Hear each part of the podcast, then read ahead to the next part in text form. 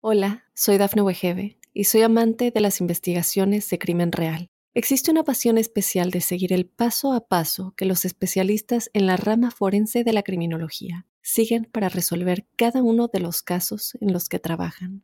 Si tú, como yo, eres una de las personas que encuentran fascinante escuchar este tipo de investigaciones, te invito a escuchar el podcast Trazos Criminales con la experta en perfilación criminal, Laura Quiñones Orquiza, en tu plataforma de audio favorita.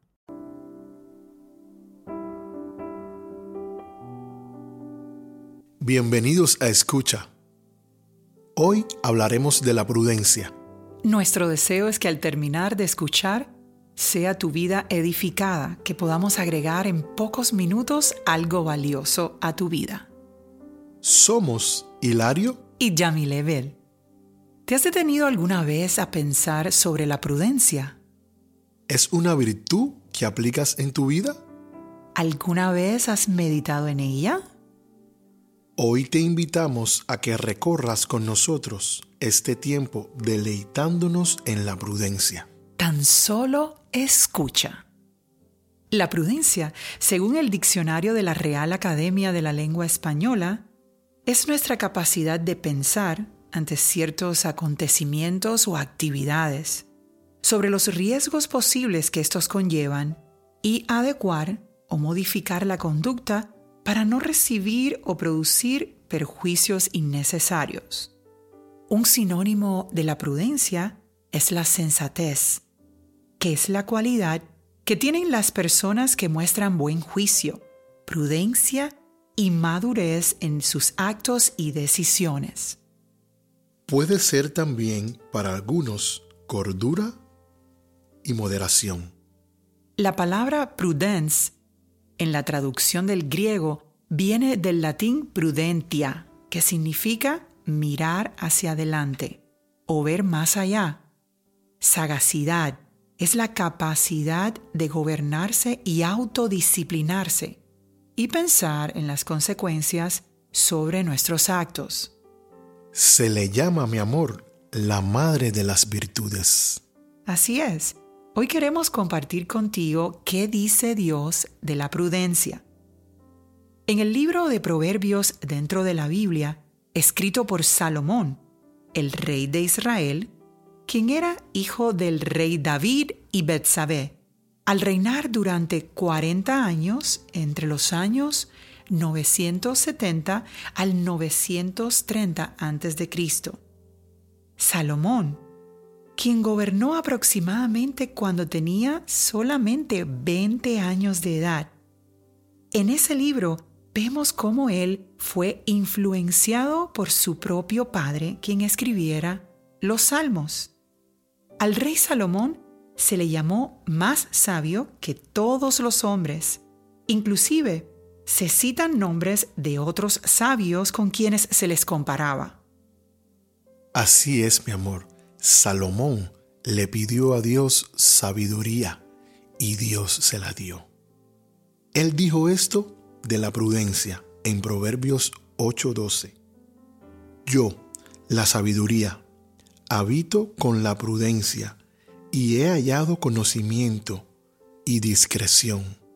Eso quiere decir que es imposible que una persona imprudente pueda tener sabiduría y está directamente relacionada con ser discreto. Escucha este. Proverbios 14:15. El simple todo lo cree pero el prudente mira bien sus pasos. O sea, que el prudente analiza antes de tomar una decisión o sacar alguna conclusión. Proverbios 12, 23.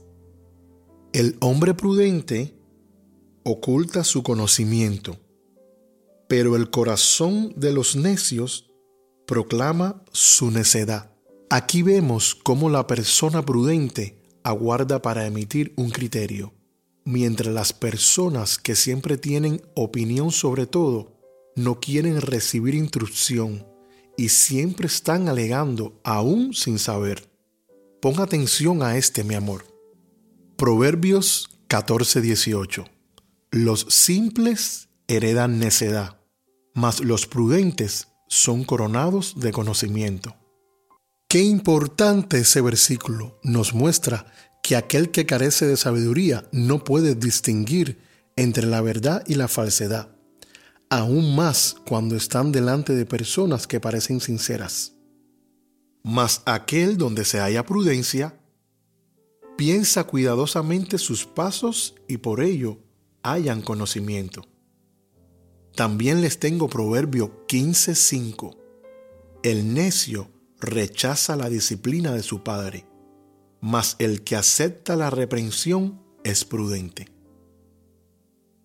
Por otra parte, Proverbios 13:16 dice, Todo hombre prudente procede con sabiduría, mas el necio manifestará necedad. Si nos pusiéramos a buscar, existen más de 40 ejemplos directos y claves en las escrituras acerca de la prudencia. Pero ¿cómo aplicamos esto hoy en día? Muchas veces confundimos el ser sinceros y caemos en ser crueles e imprudentes.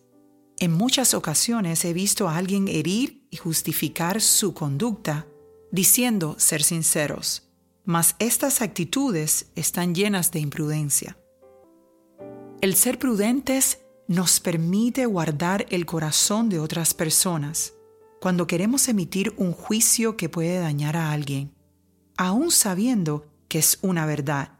Cuando somos prudentes y esperamos en el tiempo preciso para decir lo que sentimos, nuestro entorno se llena de sabiduría. Pues casi siempre el ser guiado por nuestras emociones es una característica de una persona imprudente. En el caso de la mujer, nosotras tenemos la capacidad de cambiar la atmósfera de nuestra casa. Con una actitud prudente a la hora de mostrar nuestra necesidad e inclusive siendo prudentes a la hora de administrar lo que tenemos. Muchas veces decimos cosas en momentos inadecuados o hacemos algún reclamo cuando nuestros esposos están agotados o sus necesidades no están cubiertas. Por ejemplo, cuando tienen hambre. También siendo imprudentes a la hora de usar los recursos que tenemos. En las Escrituras, en Proverbios 14.1, dice, La mujer sabia edifica su casa, mas la necia con sus manos la derriba. Así es, mi amor. En el caso de nosotros los hombres, debemos ser prudentes a la hora de manejar nuestra familia. Dios nos dio un alto honor y nos lo demandará. Debemos ser cuidadosos cómo exhortamos a nuestros hijos, cómo predicamos con nuestro ejemplo.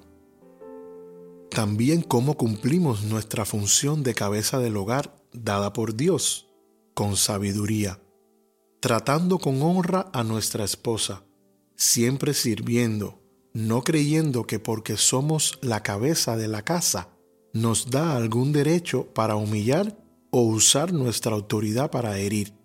Todo lo contrario, la prudencia juega un papel muy importante en que podamos lograr esto.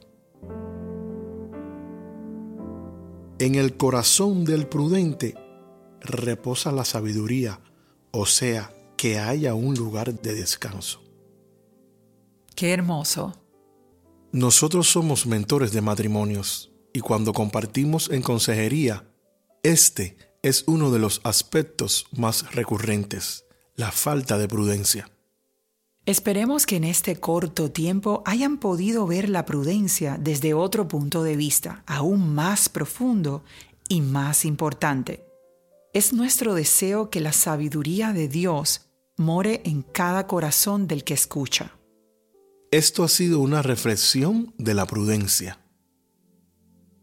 Los versículos aquí citados los pueden encontrar en la versión de la Reina Valera de 1960 de la Biblia, la Sagrada Escritura.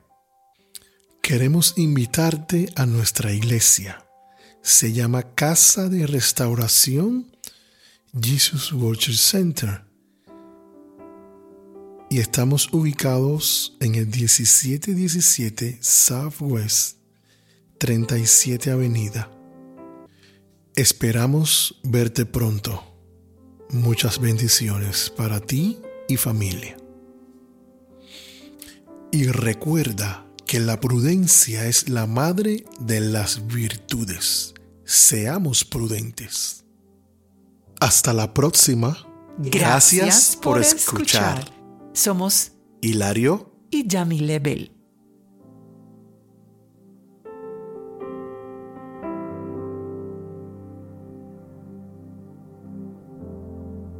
Hola, soy Dafne Wegebe y soy amante de las investigaciones de crimen real. Existe una pasión especial de seguir el paso a paso que los especialistas en la rama forense de la criminología siguen para resolver cada uno de los casos en los que trabajan. Si tú, como yo, eres una de las personas que encuentran fascinante escuchar este tipo de investigaciones, te invito a escuchar el podcast Trazos Criminales con la experta en perfilación criminal, Laura Quiñones Orquiza, en tu plataforma de audio favorita.